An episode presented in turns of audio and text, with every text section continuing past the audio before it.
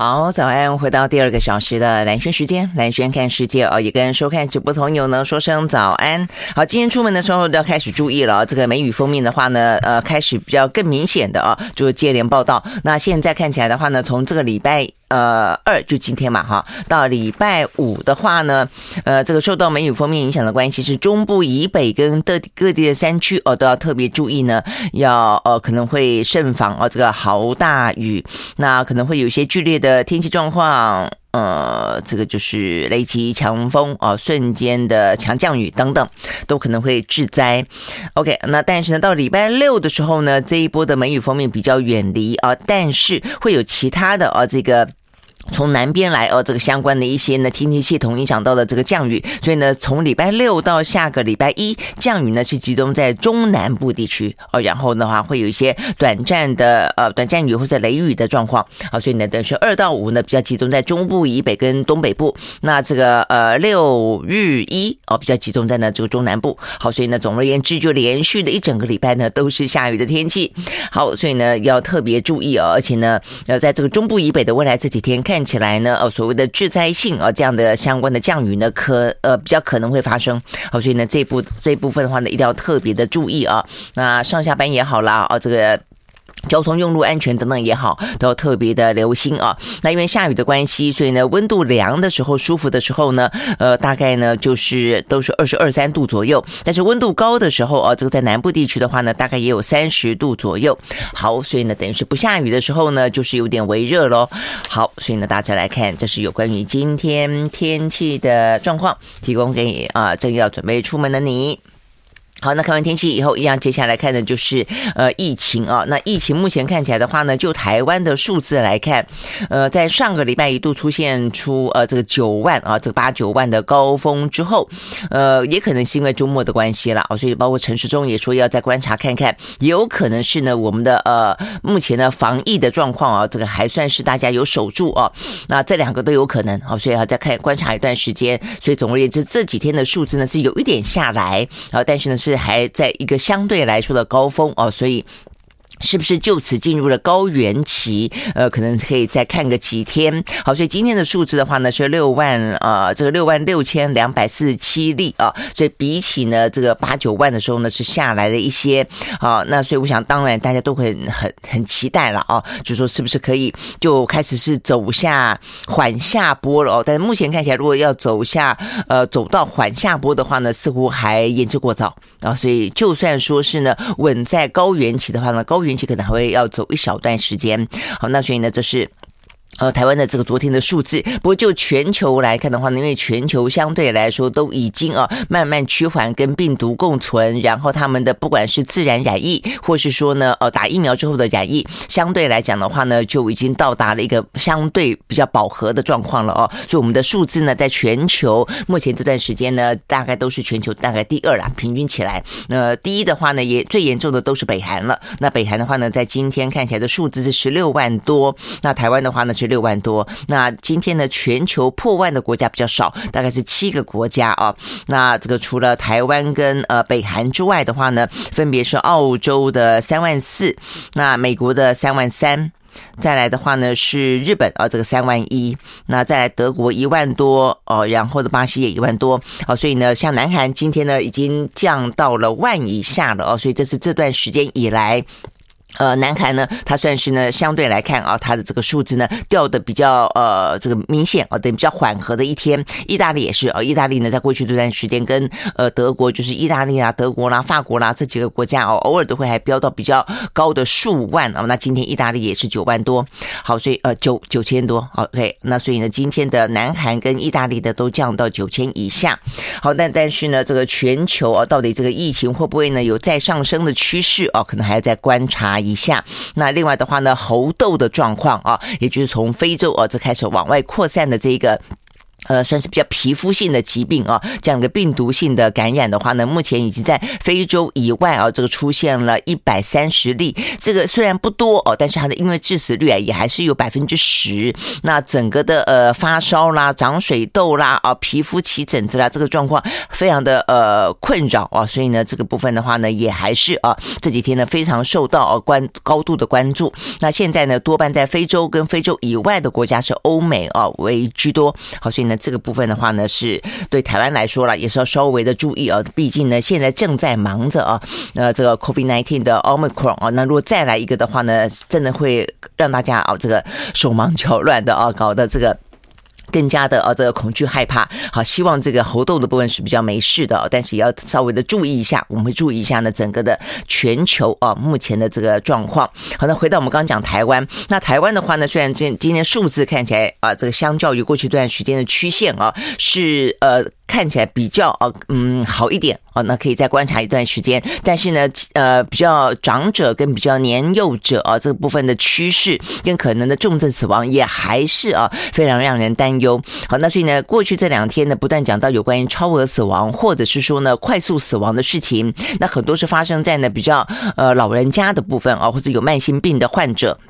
好，但是的话呢，昨天啊又出现的呃这个四十呃四十例的死亡当中啊，却是年纪小的，中间的话呢有一个一岁的哦，有一个三岁的。好，所以目前看起来的话呢，呃，在六万多的染疫当中哦，有这个一百一百七十三例哦是中重症，那当中的话呢，四十例是死亡。好，我们刚讲到的引起引起关注的一岁的跟三岁的，一岁的那个嗯孩童最最可怜哦，最诡异，他是突然。之间哦，这个家长是发现他没有任何的慢性病史，他是在睡午觉的时候呢，突然之间呢陷入昏迷。那家人警觉到的时候呢，就紧急送医，但是呢到医院的时候就已经没有生命迹象了啊。所以就是在这个之前，难道都没有任何其他的迹象吗？真的不知道啊。那。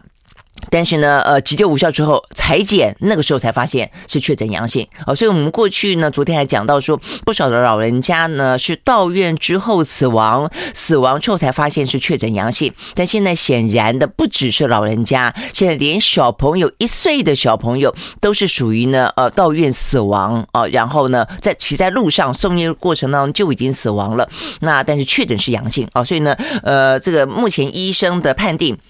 就是因为啊，新冠疫情啊，因为也有可能他是因为别的原因，呃，可能家长没发现啊，然后也不过才刚刚出生没多久，一年嘛啊，那但是显然的，在这个例子当中呢，呃，医院啊是诊断啊认定他是因为呢呃这个新冠疫情而死亡啊，但是如果说因为新冠疫情而死亡，他又没有什么样的慢性病，怎么会突然之间就这样子五岁的时候突然之间就昏过去了啊？所以呢，这个部分的话呢，引起了高度的关注，他的 CT 值才九。九点多，是代表他的病毒量非常的非常高啊，那所以呢，院方说啊，显示出他刚刚染疫。OK，好，那所以呢，到目前为止，他是呢，呃，染疫死亡的年龄最小的一个。好，那昨天呢，这个对于小朋友来说，还不只是这个一岁的孩童哦，另外有一位三岁三岁孩童，他也一样啊，是没有慢性病史啊，但是他一样的到最终死亡了，只是他的时间可能长一点啊，他是在十六号的时候发烧，然后的话呢，就呃算是确诊，但是他二十号的时候呢，还是一样啊，他就是合并的发烧之后啊，即便送到了医院。院，然后呢，连续高烧，然后呢，意识丧失，四肢痉挛、抽搐，然后肺部积水，而且脑水肿合并了脑炎，哦，所以又是脑炎。就到目前为止的话呢，台湾已经有六例的儿童啊。都是并发脑炎了，好，所以呢，这个部分的话，就是这个三岁男童当中的另外一个警讯啊。一岁男童的话，是真的不知道为什么哦，这么快的就呃确诊啊，这个死亡。那这个三岁男童的话，就是再次的呃，这个累积出了我们的有关于孩童然后染疫，然后重症，然后脑炎，然后死亡这样的一个病例啊。所以这位三岁的小朋友，他前后大概是四天到五天的时间，那医院积极抢救，但还是。是没有办法哦。通常并发脑炎之后哦，这个先前的儿童科的各个医生也都讲了，这个并发脑炎之后啊，这死亡的几率真的是很高。好，所以呢，这个部分真的是连指挥中心也终于说了哦，说呢，到目前为止看起来，呃，在台湾啊，这个例子真的是很特别。香港也有啊，这个香港大概有一例还是两例，但香港真的是比我们还来得少。香港呢，爆发起来多的时候呢，超过我们啊，但是，他们一直到现在呢，算是已经相对来说控制吃住了啊。他们昨天还办了一个。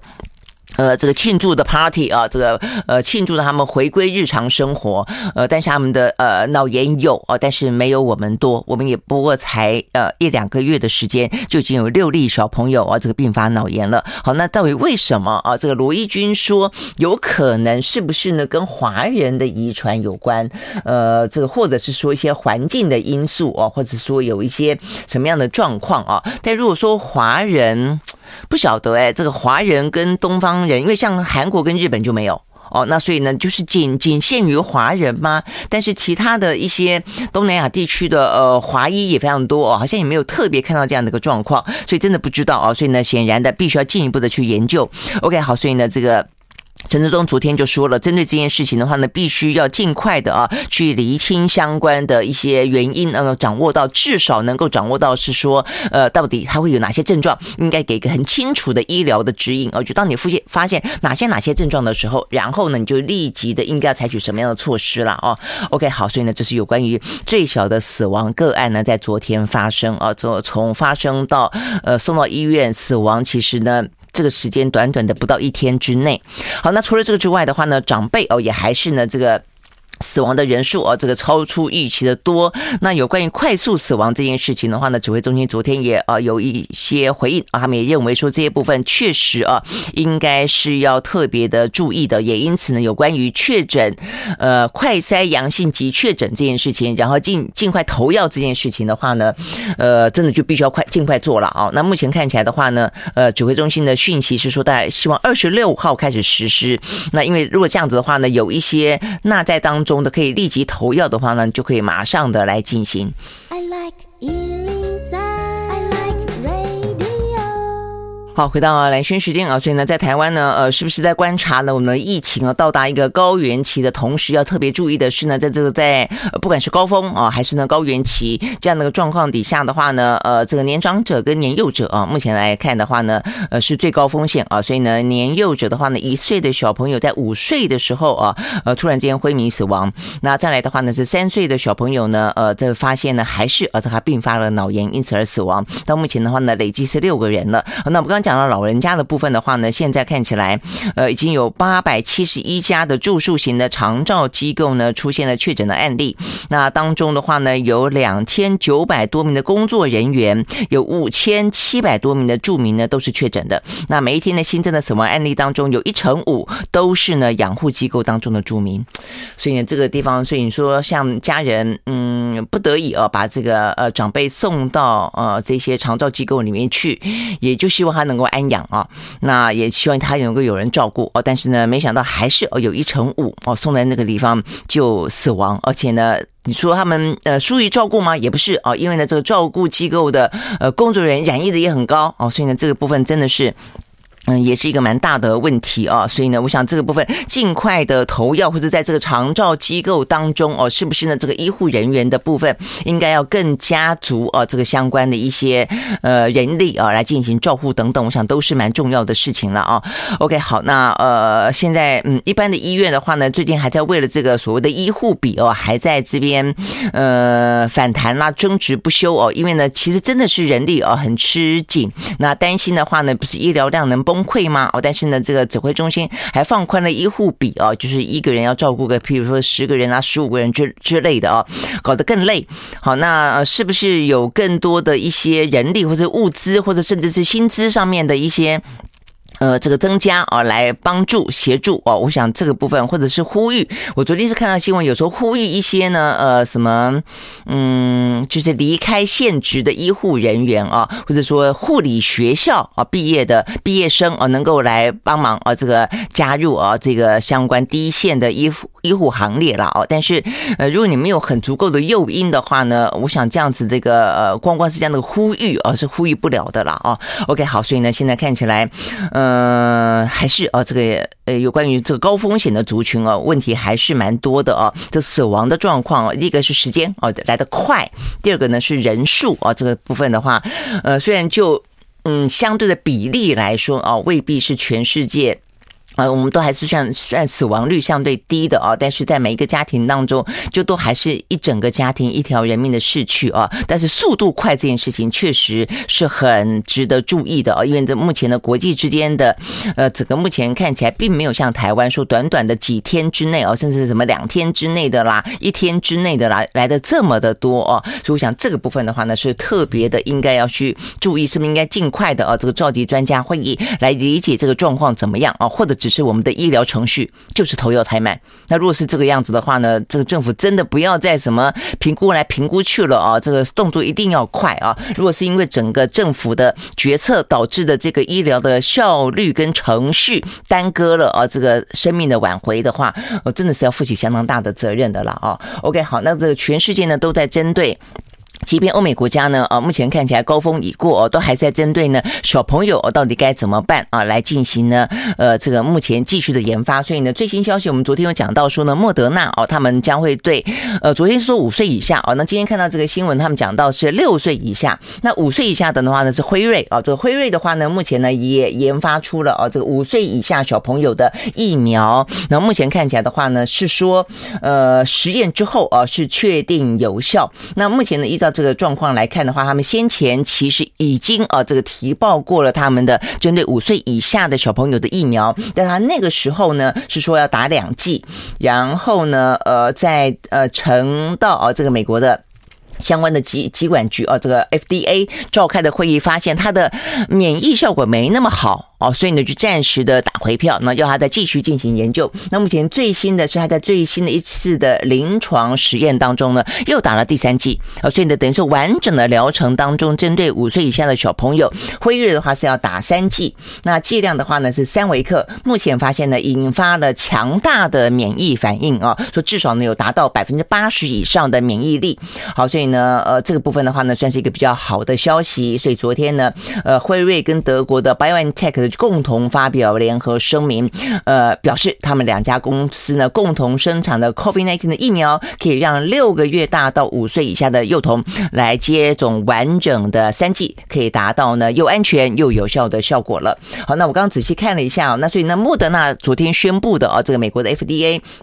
目前看起来也认可了哦，说是应该在呃六月吧或者七月间啊就可以开始施打。那呃莫德纳是怎么打呢？呃，它是打两剂。它的完整是说两剂哦，那两剂的话呢是针对六岁以下，那注射的呢是二十五微克啊，所以呢它的剂量还是比起辉瑞呢是来得高的。像我们刚刚讲辉瑞是三微克，那如果三剂三微克那九。九微克啊，那也真的是比莫德纳来的低一点啊。但是呃，莫德纳的话呢，他们看起来目前的话也说哦，他们是安全的，而且有效的。好，所以呢，等于是两 两个哦，两款呃，分别针对呢五岁以下跟六岁以下的疫苗，在美国目前看起来的临床实验的话呢，都已经到了最后的阶段，而且呢，这个效果看起来颇为良好。在六七月之间，美国的 FDA 呢会再次召开专家的会议，最后来。来审定什么时候开始呢？授权紧急使用。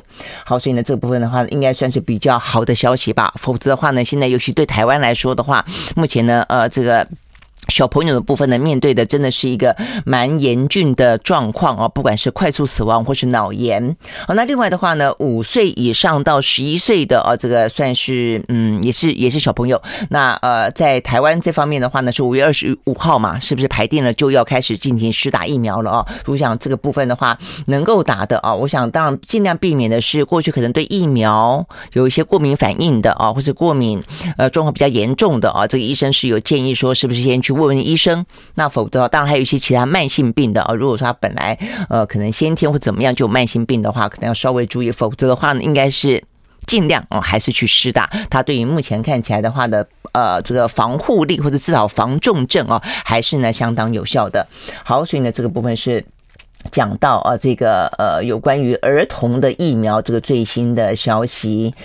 好，那再来的话，我们刚刚讲到抗病毒的药物了啊。这个昨天这个最新消息是我们讲的一定要快快快啊，因为目前看起来呢，死亡的那么快，你这个抗病毒药物给的这么的慢。那昨天啊，这个呃周末，我记得是周末，呃，这个的呃指挥中心有公布有十几个啊，算是要纳入抗病毒药物的使用对象。先前是说六十五岁以上的人嘛，后来又加进一些慢性病啦，呃，中间有一个很特别，吸烟者或是还挂。挂号已戒烟者，就是代表过去吸烟、现在戒烟的都可以呢。很就是你只要确诊就可以使用呢这抗病毒药物。我想哇，如果这样的话，那很多吧？哦，很多吧？我们够不够啊？啊，就今天的最新消息呢，呃，政府决定把吸烟者拿掉了，放进孕妇。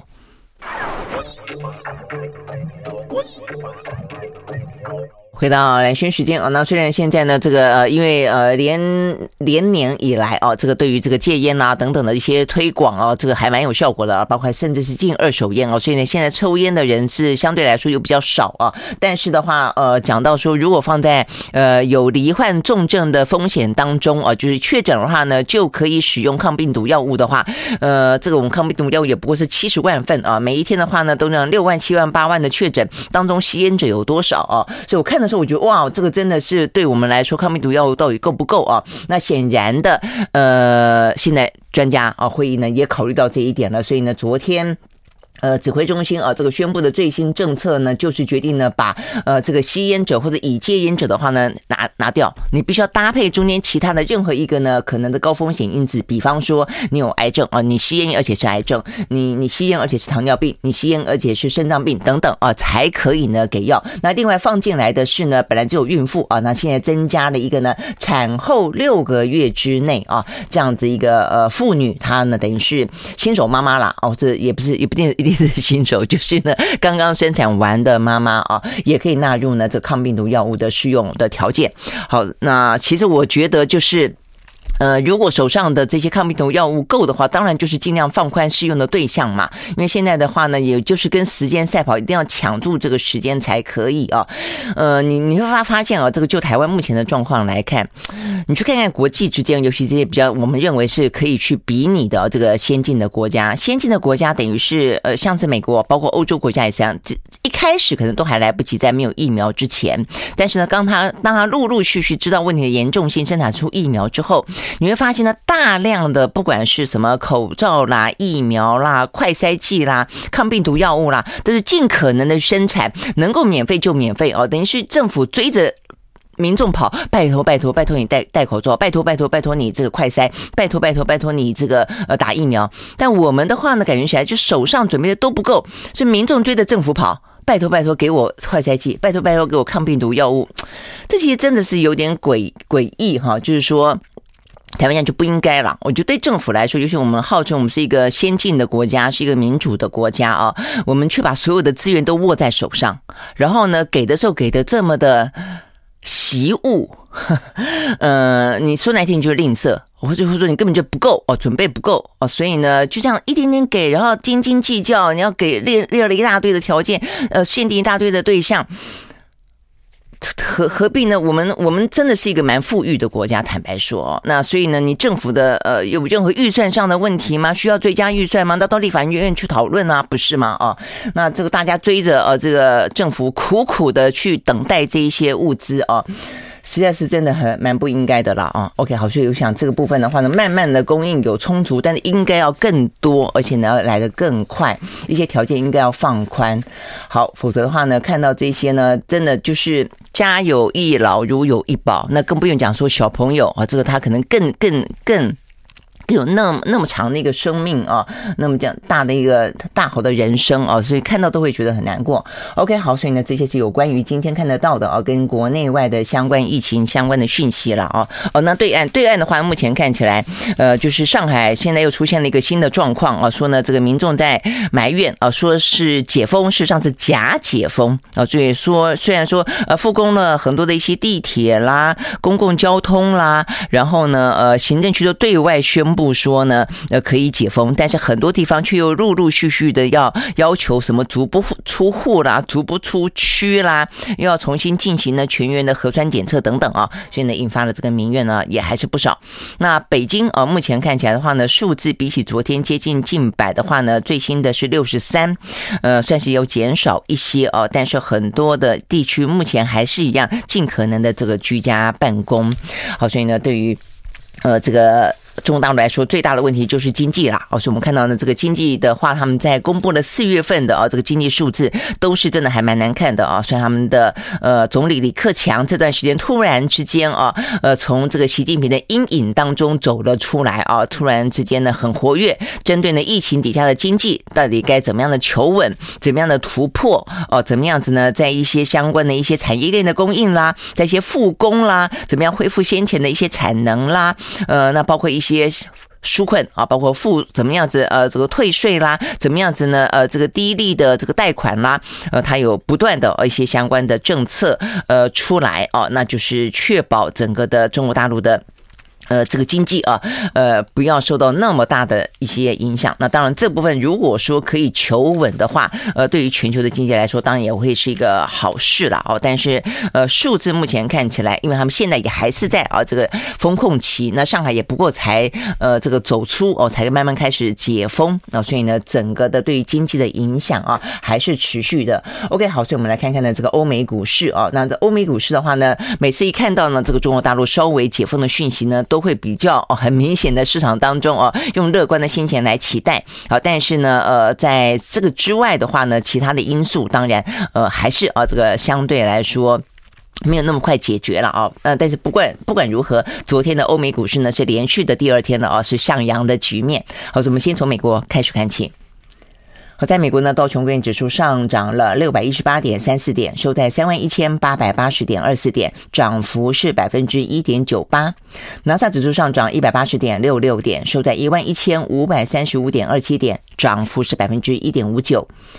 呃，诶，OK，对，S&P 五百呢上涨百分之一点八六，另外呢，费城半导体涨了百分之零点五五，这是美国股市。好，那欧洲的话呢，三大指数。呃，德国涨了百分之一点三八，英国涨了百分之一点六七，法国呢涨了百分之一点一七。好，所以呢，欧美股市呢都是上扬。那昨天的上扬的话呢，最主要是一些。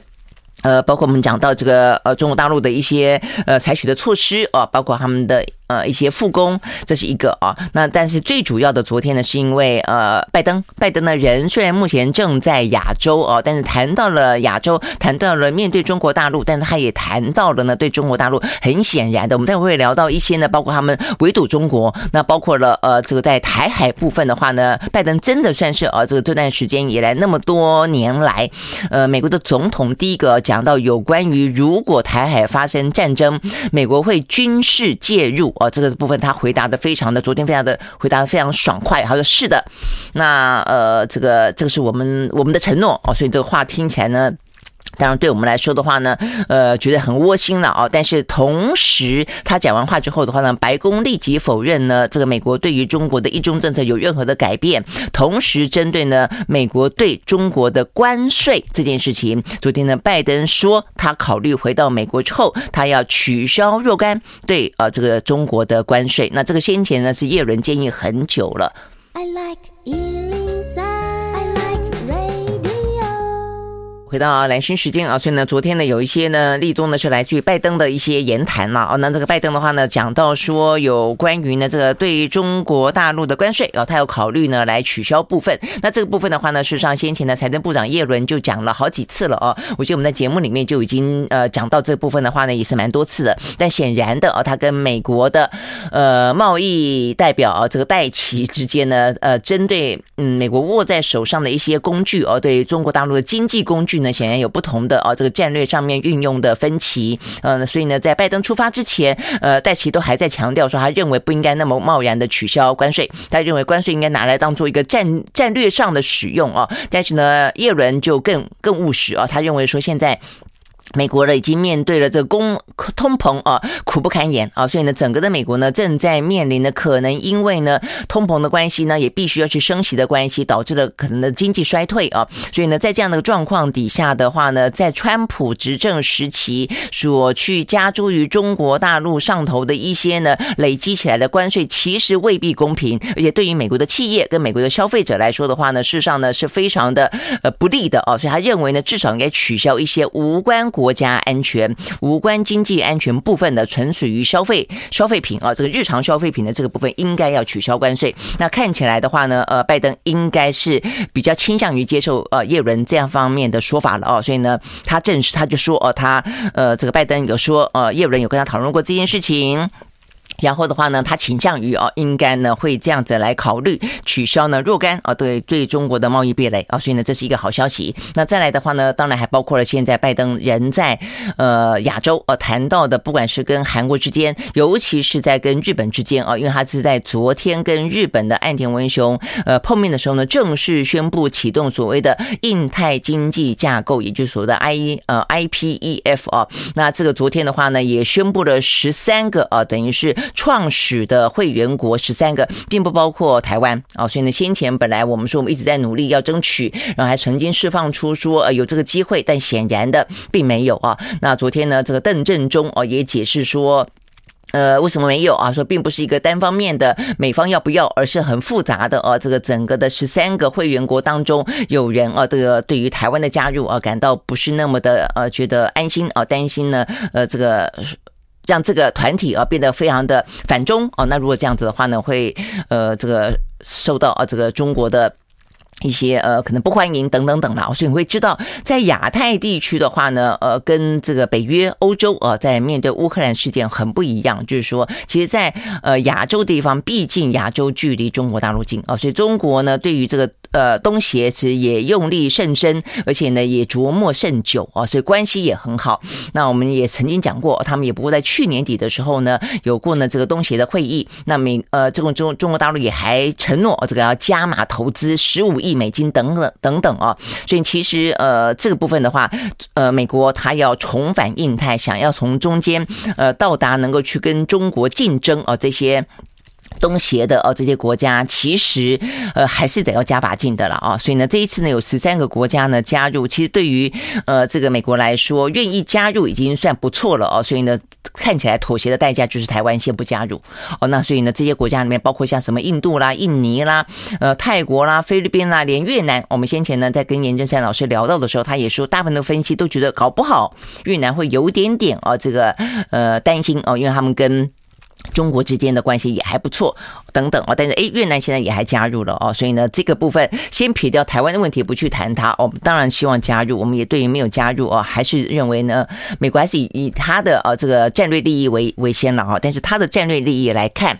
呃，对市场上面来说当然是一个欢迎了啊，一方面的对中国的呃关税很可能会做若干的呃这个重新评估，那再来的话呢，这个经济架构看起来又有呃一些在疫情的期。间呃，或者在俄乌战战争哦，这个同时呃，可以呃，这个活络哦，这个印太的啊，这个经济当然总比没有好。但是你一路这样看一下，你会知道说呢，这个呃，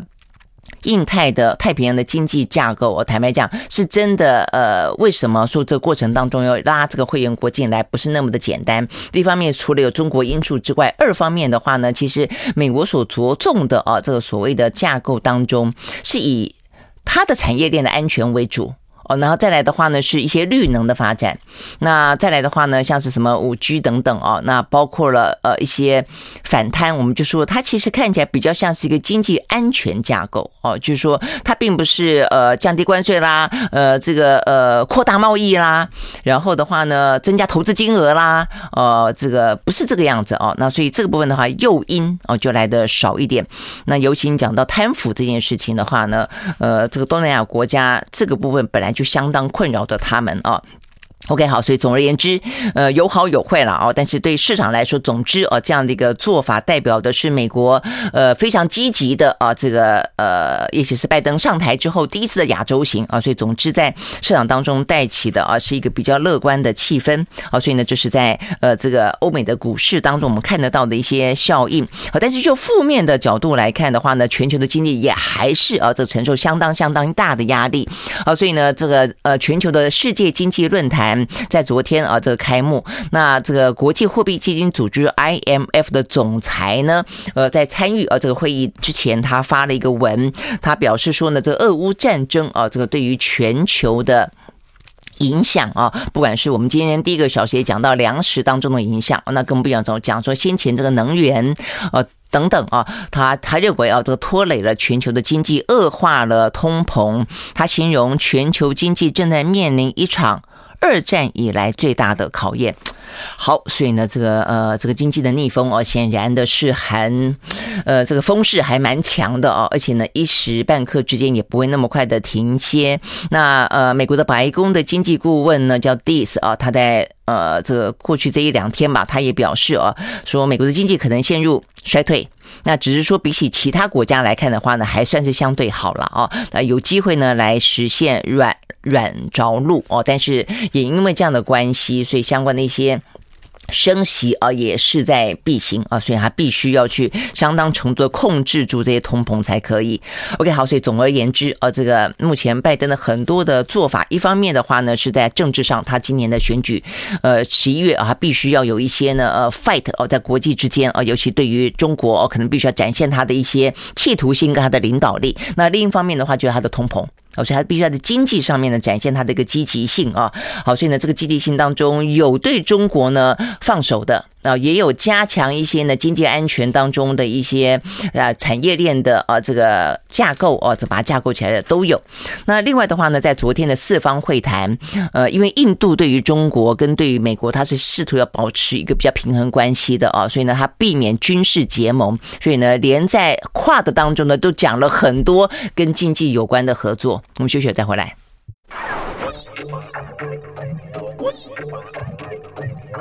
好，回到蓝轩时间啊，那所以呢，我们刚刚讲到呢，在这个呃拜登的亚洲行当中的话呢，一个呢就是在宣布新的一个呢属于比较经济的范畴当中的印太的经济架构呢 IPEF 啊，那我们关注到的就是说呢，目前看起来有十三个国家呢加入，那本来担心的呢，呃，这个东南亚啊这个国家呢参加的不多，目前看起来还可以啊，那呃但是还还可以的话呢，另外一个代价就是台湾就没有加入，好，那所以呢，我们说我们会继续努力啊，但是到底要努力多久久？真的不知道。那美方承诺是说，那我们还有双边呢？哦，但但是双双边也双边真的很久了啊。那所以呢，到底双边的实质在哪里？哦，下一步是什么？那再来一个，另外一个的话就是跨的啊，这跨的就是四方会谈。那四方会谈的话呢，就是美日印澳哦。那这个美日印澳的话呢，实际上已经一段时间了啊，在整个的过去这。几年间呢，呃，美国的重返啊，这个亚太就是最主要的这个国属于战略安全的部分，就是以四方会谈为最主要的，尤其是拜登上来之后非常的积极。好，那他们线上已经开会过一两次了哦，那这一次的话等等于是实体见面，在呢日本啊这个见面。好，那这一次的话呢，但是比较出乎意料之外的是，昨天谈了不少跟五 G 跟生计合作哦有关的这个部分，就是说呢，在整个围堵中国的话呢，过去讲到的比较是一个战略当。当中的安全啊，因为呢，呃，不管是在以中国的呃这可能的第一岛链，然后的话呢，第二岛链啊这个概念当中的话呢，呃，就是包括南韩、日本、澳澳洲嘛啊，那这个印度的话，当然在整个印太里面。那南韩的话呢，一直都是呃，其实美国一直希望他加入，但是南韩南韩一直为了呃这个怕惹恼中国，他一直不加入。我说他只加入呢，呃，这个印太的经济这个新的架构，他并不加入啊这个安全的呃这个。这个所谓的军事联盟了。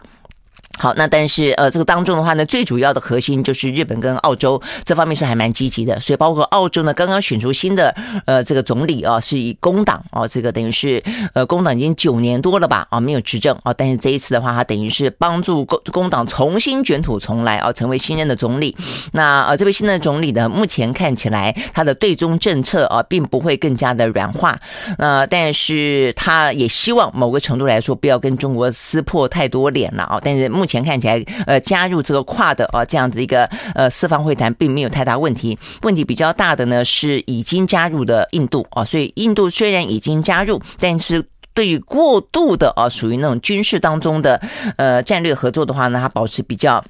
一个保留的态度啊，所以也因此呢，呃，这个昨天呢，呃，就提了不少呃属于非军事呃同盟的呃内容，就包括了用呃这个五 G 啦升级的方式来共同抗中、共同围堵啊这个中中国啊，所以呢，呃，从这个部分，我看这个国际之间的分析啊，包括呢日本读卖的分析啊，都认为呢，应该就是呃为了印度啊来稍微的。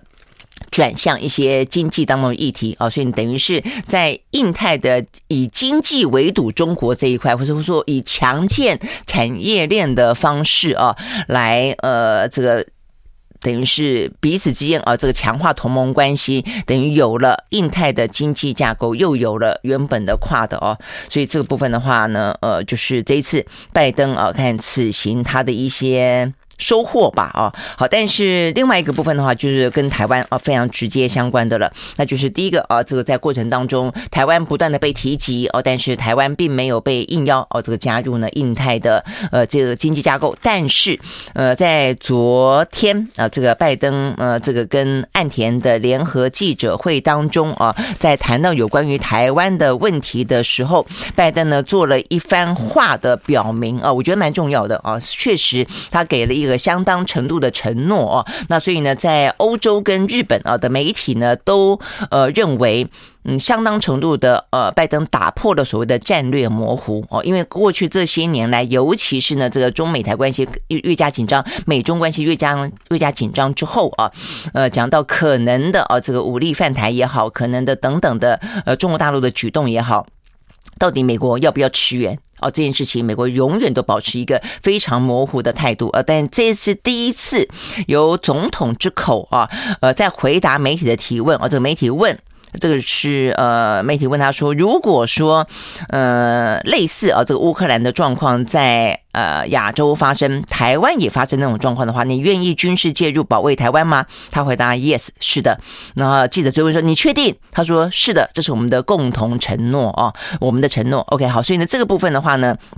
显示出来呢，呃，拜登的态度啊，实际上。拜登讲到说，他愿意正呃用军事呢来保卫台湾不止一次了啊，呃，当初阿富汗战争过后也过也讲过，接受 CNN 访问之后也讲过，但是他每次一讲完之后呢，白宫都会帮他澄清，呃，都说我们对中的一中政策呢没有改变。那这次其实也是，拜登讲完之后的话，白宫又立即的说呢，我们对中国的政策一中政策并没有改变啊。那但是嗯，所以我觉得这当然是。我们也必须要去提防的部分，因为总统有上台有下台的一天，白宫白宫的主人呢有换人的时候，但是呢，白宫这个体制，国务院他们的的政策确实一致的，因为这是一个国家的政策，好，所以显然呢，美国的国家的政策一中政策没有改变，就是拜登在口头上面不断的试出对于台湾的善意，这部分我们明显的有感受到了哦，好，但是呢，这个善意呢，我们也当然要稍微。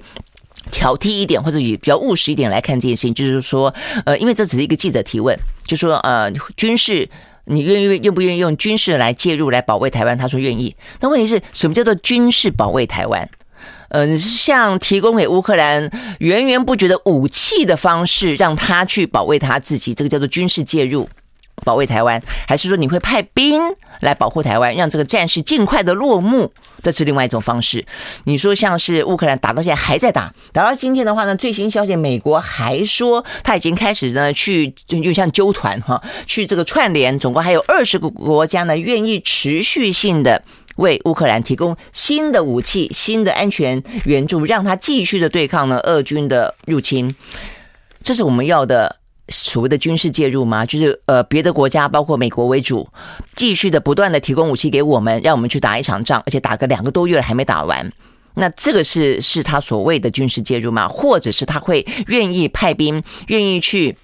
呃，这个包括日本啊，比方说这个在亚太地区，他能够去串联这些国家，包括韩国，到时候万一台海有事，就当做周边有事，立即的出兵，然后让这个战争立即结束，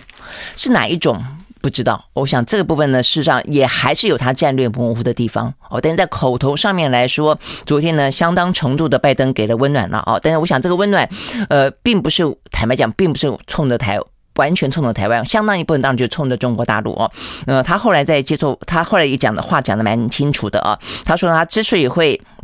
呃，讲这些话哦，他当然最主要就是他觉得他必须要去警告哦，这个中国大陆，因为现在的话呢，对岸啊，这个派军机飞得非常的近啊，还有采取的很多动作都是在故意冒险，所以他认为呢，他必须要把话给说清楚，要让。大陆不会用武力的方式来夺台，他必须要让他知道说，世界必须表明侵略这件事情会引发全世界的各个国家长期反对的力道有多么的强烈，这样子还可以去遏阻任何的可能武力。呃，侵略其他国家的这个行为，哦，所以意思就是说，呃，他们在乌克兰所做做的事情，就是要展现给中国看。就如果说你像俄罗斯一样，你要付出那么大的大的代价，严查对于台湾，他说承诺说要保卫台湾的意思，也是告诉你中国说你要付出很惨痛的代价。如果你敢对于台湾啊这个武力犯台的话，那回到过去的台湾关系法来看的话呢，其实台湾关系法里面本来就有一个呢，就是。呃，维持现状哦，台海维持现状，只是说呢，他讲到如果台海维持现状，没有提到如果没有维持现状啊，美国愿意怎么样子来保卫了啊？所以呢，等于是呃，如果说因为武力犯台等于就是片面破坏现状嘛，啊，所以呢，破坏现状之后，美国就不会做事哦。那只是这一次他比较清楚的讲了，说他愿意保卫台湾。好，那当然这个话讲完之后呢，呃，这个大陆方面的话呢，就立即反应了啊。那他们的呃外交部的发言人说，强烈不满。坚决反对啊！那不要低估中国人民捍卫国家主权跟领土完整的坚决的决心。OK，好，所以呢，这是在今天比较重要的一些国内外新闻。明天见，拜拜。